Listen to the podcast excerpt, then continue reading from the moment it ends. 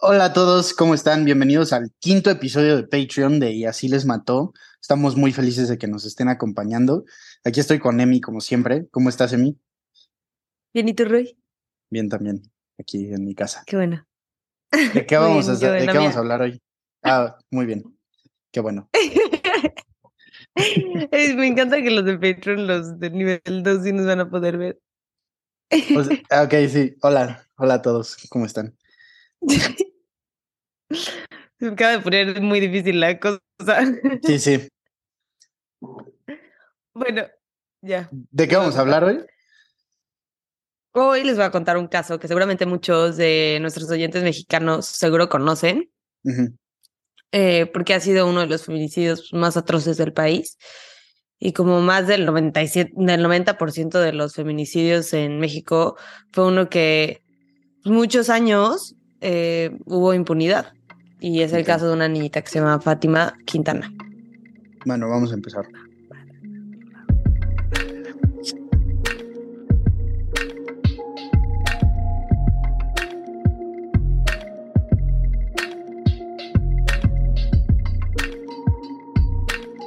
Fátima Quintana vivía en Lerma, Estado de México, tenía 12 años, cuatro hermanos y tenía una vida normal. Era una excelente estudiante y ese día estaba haciendo su rutina como cualquier otro. En la mañana le pidió a su papá que la acompañara al camión para irse a la escuela. Y pues ya tuvo un día normal en el colegio. Ese día tenía clase de deporte, se iba con el uniforme correspondiente. Eh, esa tarde ya va regresando a su casa en el camión, se baja, se despide de su mejor amiga y de la mamá de su amiga que había ido a recoger a su hija y se dirige a su casa. Su amiga se va en la otra dirección, que es el- su casa. Em, y pues su amiga se acuerda de voltear y ver a su amiga una vez más. Y cuando tienes 12 años despedirte de tu mejor amiga, aunque sea una noche, es todo un drama. Es como, ay, se va mi mejor amiga y te voy a extrañar. Ya sabes, o sea, ¿te acuerdas de ese sentimiento Sí, cuando estabas chiquito? Era todo una, o sea, O sea, para, siendo que para mí no fue así, chiquita. pero, o sea, me acuerdo de ti haciendo eso perfectamente. O sea, sí lo veo, ¿sabes? Sí, sí, era bien dramática. Que, entonces tenías que pedir a tus amigos que fueran contigo a tu casa el viernes desde el lunes para que no las invitara a otra. Y era como, oye, ¿quieres venir a mi casa el jueves? No, ya me invitaron. "Oh, no, no, se va a ir a mi casa, ya sabes. Sí, fatal. Era bien padre. Era bien padre. Sí, sí, era, era divertido ser más joven. Ahorita ya la vida no es tan divertida. Ay, sí, no, güey, tú tienes que cuat- so- 54 años. o sea, qué pedo. Se siente, güey. Se siente, se siente de Sí se 54, mi vida. Pero, Pero, pues bueno, bueno. cuando volteó a ver a su amiga, espérate, cuando volteó a ver a su amiga, vio a tres niños que eran vecinos de Fátima y vio cómo se acercaban a ella. Y se volteó, dijo, ay, ahí estaban estos tres güeyes con Fátima, se volteó y se fue a su casa. Ok. Y horas después, cuando la comunidad estaba buscando a Fátima y estos tres individuos decían que no la habían visto todo el día, ella sospechó algo. Y sus sospechas no estaban equivocadas, porque esos tres jóvenes fueron los asesinos de Fátima. A 200 metros de su casa, los hermanos Misael, que era menor de edad, y Luis Ángel Ataide, y un amigo de ellos que se llama José Juan Hernández, secuestraron a Fátima. No sé a quién se le ocurrió el crimen, no sé si los tres lo planearon juntos, pero sé que los tres tomaron parte. Ujú. Eh, lo que le hicieron a Fátima fue algo muy difícil de escuchar y si quieren saltarse los detalles, no los culpo y ahorita sería el momento para saltarse algunos segundos. Eh, a Fátima la violaron los tres. O sea que ya de ahí hay una parte sexual del crimen y por ende yo creo que obviamente es un crimen que, te, que se tiene que ver a través de un foco de género Ujú. Esto va a ser importante después. Em, la cuchillaron 90 veces, le abrieron el pecho 30 centímetros, le cortaron la entrepierna con un objeto pulso cortante con orillas irregulares. Y aún después de todo eso, Fátima seguía viva, seguía luchando por sobrevivir. Pero perdió la pelea cuando le aventaron dos o tres piedras en la cabeza de aproximadamente 30 kilos. Y a las 3 pm, cuando no había llegado a su casa, su mamá se empezó a preocupar y movilizó al pueblo de Lupita Casas Viejas de Lerma, que así se llamaban donde vivían, y hasta tocaron las campanas de la iglesia para reunir a la comunidad y todas las personas estaban buscando. Y fue ahí cuando su amiga le dijo a la mamá que había visto a estos tres individuos, los hermanos, y a mí, que eran amigos y vecinos de la familia, em, que pues, los había visto con Fátima. Y entonces la mamá y el hermano de 10 años fueron al domicilio en donde encontraron cosas que le pertenecían a su hija. Eh, parte del uniforme de deportes, una liga, un calcetín, y ella y su hijo encontraron el cuerpo de Fátima medio enterrado cerca del domicilio. Creo que eran, o sea, es que eso sí, no sé muy bien en dónde era, porque unos decían que era en el jardín de la casa, otros que era en un terreno baldío que estaba ahí cerquita, otros que era como en un bosque, y luego leí que estaba cerca de la carretera, pero creo que estaba cerca de la casa, entonces no creo que haya sido el de la carretera. Ok. Em, la comunidad los quería linchar. Estaban a punto de matarlos ahí, ya los habían agarrado a golpes, pero Lorena Gutiérrez, la mamá de Fátima, los paró. Les dijo que se les iba a hacer, que se le iba a hacer justicia a su hija de otra manera. Una decisión de la cual, dicho por ella, se arrepiente, porque esa justicia que tanto anhelaba no iba a ser tan fácil de conseguir. Los tres sospechosos fueron detenidos, pero Misael, el menor de edad, fue puesto en libertad después de salir del hospital en los que los tres estaban por las heridas que sostuvieron de la golpiza que les dieron los, los a la gente de la comunidad. Sí, sí. El asesinato de Fátima fue clasificado como un homicidio y no como feminicidio, porque la jueza dijo que no podía saber si al momento de su violación, tortura y asesinato ya había tenido su primer periodo. Que por mi vida no entiendo qué tiene que ver esto. Sí, o sea, no entiendo qué tiene que ver esto.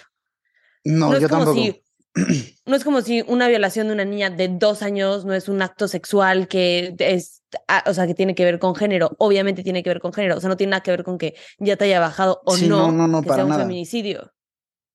¿Qué onda? No, O sea, o no sea, no, no, yo tampoco termino de entender, o sea, ¿por qué no lo clasificarían como feminicidio basándose en, en algo así? ¿Sabes? O sea, basándose en una tontería tan grande. Sí. Y a mí es una de las cosas que más insultantes se me hicieron y más estúpidas que en serio he sí. escuchado. Su mamá tuvo que proporcionar unos calzones que estaban manchados de sangre para comprobar que sí y que, que, se considerara correctamente como un feminicidio. O sea, imagínate lo retraumatizante que es eso para una mamá. Sí, no, no, olvídate, olvídate. O sea, como ella tener que comprobar algo que es tan obvio. uf,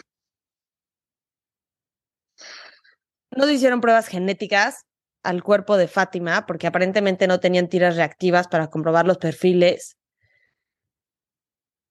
y tampoco les sacaron como ADN a los asesinos, entonces no tenían nada que comparar. Que en este caso pudo haber sido una prueba importantísima en todos, pero en este también pudo haber sido, pudo haber sido una prueba importantísima para que No, se le o hiciera sea, justicia a Fátima. de, de entrada, ya ahí ya tienes todo el caso, ¿sabes? O sea, el hecho de no, no, no entiendo cómo no pueden seguir como un proceso, o sea, que se me hace básico, ya sabes, o sea, deja tú que sea algo como fuera de lo normal o extraordinario, lo que tú quieras. Siento que es algo completamente como estándar, ¿no? O sea, ¿por Es qué un- no o harías sea, el eso? protocolo es fácil, Sí, sí. ya sabes, o sea, Bueno, ¿por no, no o sea, no sé si sea fácil, pero no me imagino que O sea, sea per- lo más complicado del Ajá. mundo.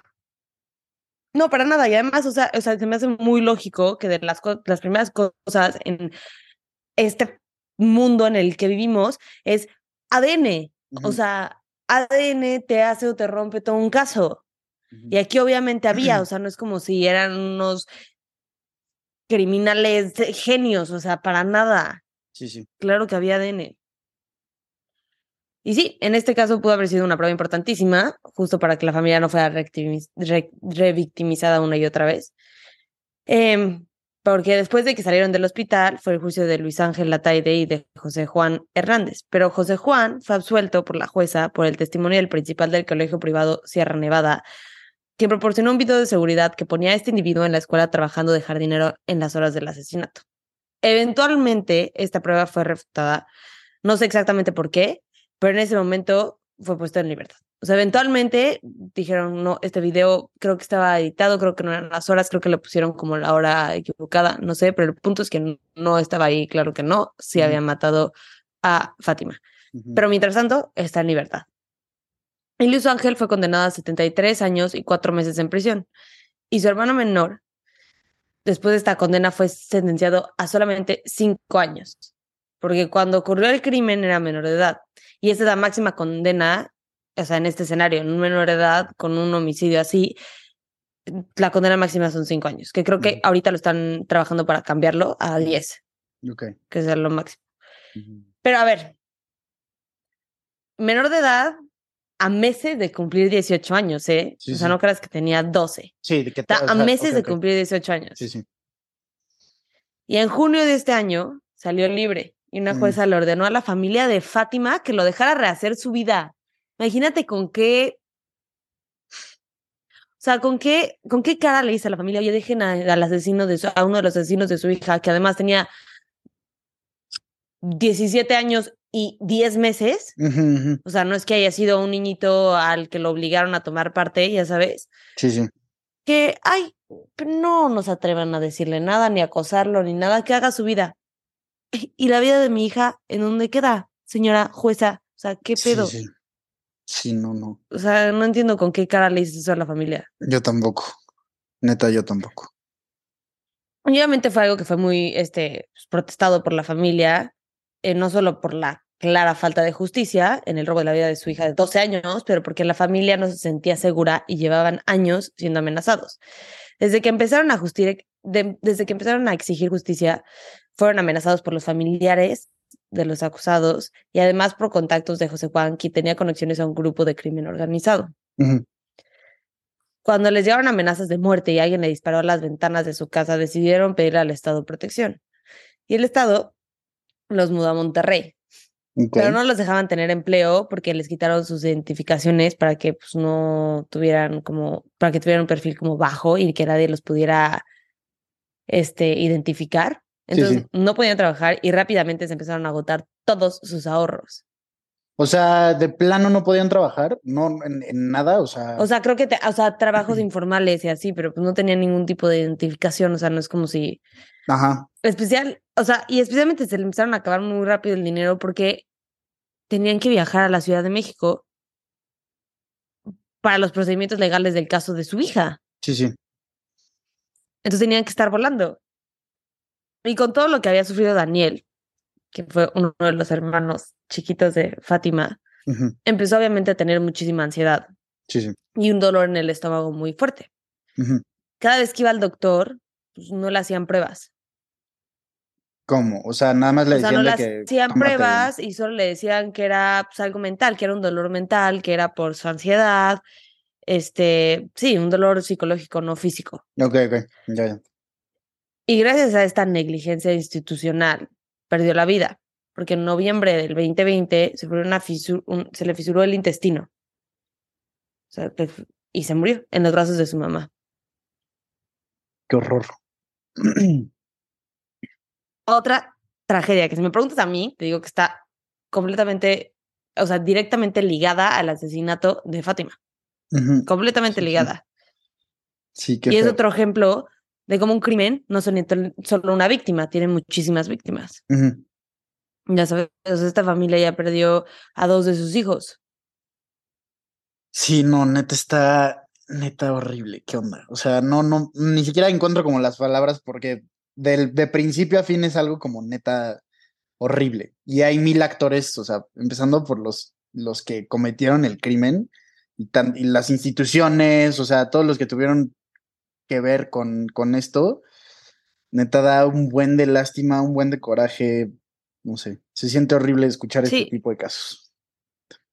No, y además, o sea, imagínate, imagínate el, el miedo del y el dolor de la familia de que uno de los asesinos seguía caminando libre.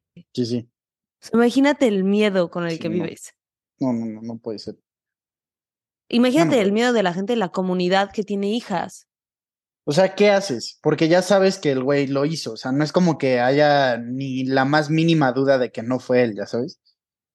Pero este güey, o sea, el, pedo- el problema aquí es que, o sea, decían que está protegido por el narco. O sea, que tenía como familiares y estaba metido y, y entonces lo estaban protegiendo. Entonces, pues, ¿qué haces? Sí, no. O sea, ¿qué, en- ¿realmente qué haces? O sea, él, o sea, tiene protección, él está Sí, sí. caminando libre, no hay nada que puedes hacer porque pues ya legalmente, ¿qué haces? Sí, no. Es una. Está muy, muy complicado. O la sea, fueron, Está triste. fueron seis años así. Seis años. hasta el 12 de octubre del 2021, cuando el Poder Judicial del Estado de México dictó sentencia condenatoria de pena vitalicia en contra de José Juan Hernández. Solo de uno de ellos. seis años. No, de, pues, de José Juan Hernández. El otro ya salió, este año salió, que fue el menor de edad, Misael, que estuvo cinco años. Eh, y el otro son 73 años, cuatro meses. Ok, ok. Y ya. este ya. Condena Condena perpetua. Ya. sí. Ajá. Ya. Ahí se queda. Y aunque esto me imagino que fue un alivio, o sea, que ya por fin, ya sabes, agarramos a alguien que se escapó seis años después, pero mínimo ya está en la cárcel. Y luego un año después sale Misael. Sí, sí. Sí, no está. O sea, es que ah, son como. es o sea, es algo interminable. ya O sea, ya el, el, el feminicidio de tu hija es un dolor y un trauma que te va a durar toda la vida. Sí, sí, o sea, ni O siquiera, ni siquiera lo puedes como que terminar de entender, ya sabes. O sea, como nosotros, pues, digo, gracias a Dios no, no hemos estado en una situación así. Como que no lo puedes ni siquiera terminar de entender a la perfección. Eso ya por sí solo debería de ser suficiente dolor de lo que alguien tendría que vivir toda su vida. Y luego todas las cosas que se le van sumando a este caso, todos los detalles que tú me platicaste, neta, Sí. se me hace algo cruel, ya sabes, o sea, no súper injusto, no, no, no encuentro ni siquiera las palabras para, para decirlo, pero sí, o sea, se me hace una locura, neta, qué, qué mal. Sí, no, o sea, sí, justo es lo que es lo que digo, o sea, es como ya eso es un trauma que te va a durar toda la vida, que vas a tener que siempre estar trabajando, que es algo que pues, nunca se va a ir, siempre va a estar. Sí, sí, Y más lo que te siguen aventando, ya sabes que es como, pues tú tienes que solucionar la justicia de tu hija, tú, no el sistema que se supone que está puesto para que haga esto y para que tú ya no tengas que lidiar con esto y que pues para eso funciona. O sea, eso, ese, ese sistema te falló. Entonces solo tienes que encargar tú de, de pues, a ver cómo le haces y, y encontrar justicia y encontrar seguridad para tu familia y que te escuchen, porque ni siquiera escuchan. Ya sabes, o sea, ve todo lo que tienen que hacer para que los feminicidios tengan algún tipo de visibilidad en este país. sí, sí. No, para empezar, o o sea, no, no. categorizarlo como lo que fue, es un feminicidio, o sea, ya desde ahí, el Sí, hecho de no poder hacer eso, no, o sea, no, no sé. No, las pruebas de, o sea, las pruebas de ADN, la evidencia. ¿Qué. ¿Qué está pasando? Em, hoy siguen viviendo con mucho miedo porque uno de los asesinos está libre. em, y se mudan constantemente. Todo el tiempo se están mudando. Su vida obviamente nunca ha sido igual desde que su hija perdió la vida. Bueno, más bien fue asesinada. Y pues, yo creo que este caso nos muestra todo. La violencia de género, la impunidad, la negligencia institucional, médica, judicial, policial, todo. Ya sabes, todo lo que está mal, este caso nos lo puede enseñar y yo creo que por eso también fue un caso muy importante en México, o sea, de darle mucha visibilidad. Sí, sí. Em, y sí, yo no, o sea, o sea, no se me hace justo que el menor de edad, o sea, yo no creo que hayan tomado en cuenta lo severo, o sea, del crimen, lo que fue el asesinato, toda la violencia que conllevó matar y violar a una niña de 12 años como para que le dieran 5 años nada más a Misael. O sea, yo creo que, o sea, yo no sé cómo no eh, lo juzgaron como adulto, la verdad.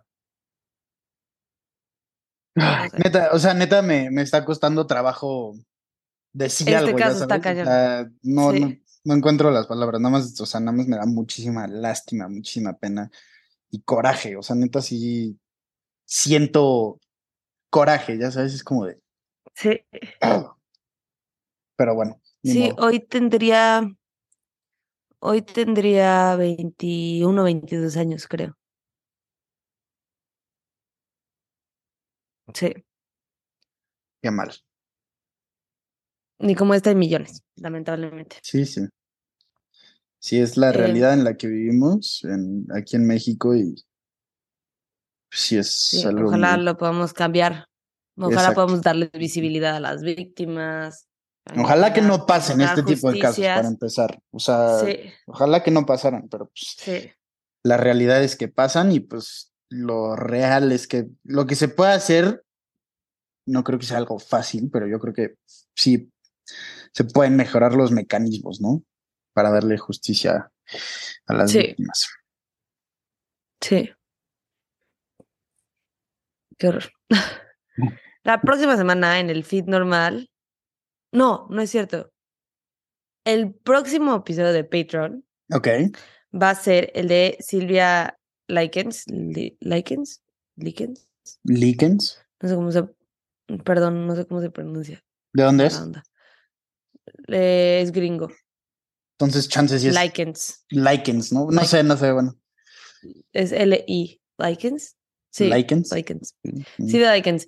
Que fue, es un caso viejito, pero es un caso de cómo a una niña la asesinaron su nana, los hijos de la nana y los amigos del vecindario.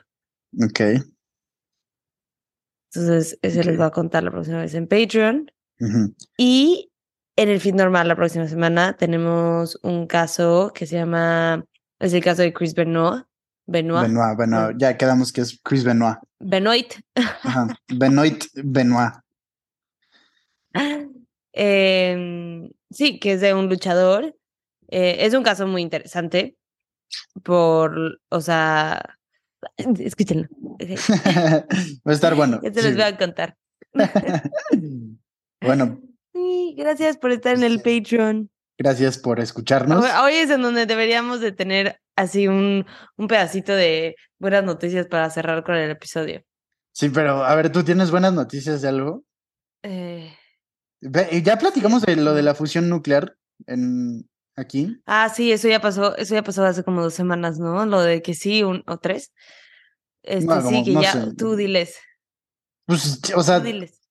No sé bien, bien los detalles, están muy técnicos, pero por lo que entiendo, eh, se pudo como que de una manera segura o limpia eh, realizar un proceso de fusión nuclear que como que abre las puertas. No, fusión de átomos, ¿no? ¿O es lo mismo? No sé, no sé, o sí, no sé, o sea, neta no. No Según tengo idea. fusión de átomos, que el, eh, cuando, cuando partes un átomo, o sea, cuando logras partir un átomo, lo que sale es energía nuclear que no es estable y ya sabemos la lo que es la energía nuclear.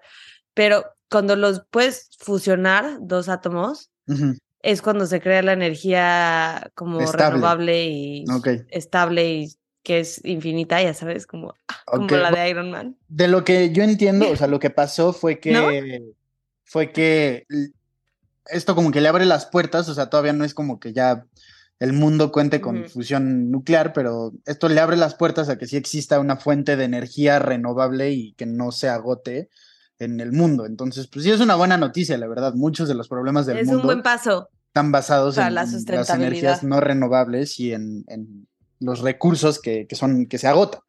Pero pues con esto de la energía nuclear, pues ya no sería el caso. Pero pues bueno, esa es una buena noticia. Bravo. Buenas noticias. bueno, gracias por pueden ir con buenas noticias a su día. Sí, sí, sonreír un poquito, aunque sea. Este ya. Eh, gracias por escuchar. Sí, nos vemos el martes y gracias por escuchar. Y gracias. Bye. Bye.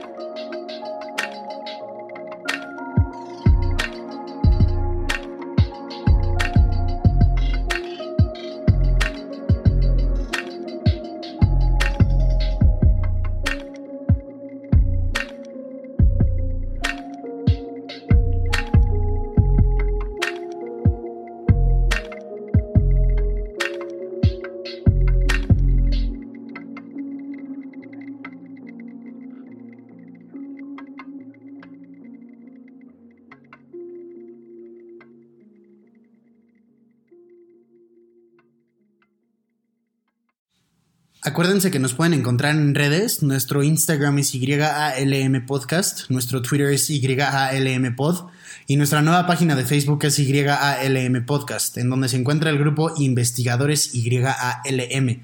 En este grupo vamos a estar teniendo discusiones respecto a los casos que vemos semana con semana, así que ahí lo pueden checar. Gracias, bye.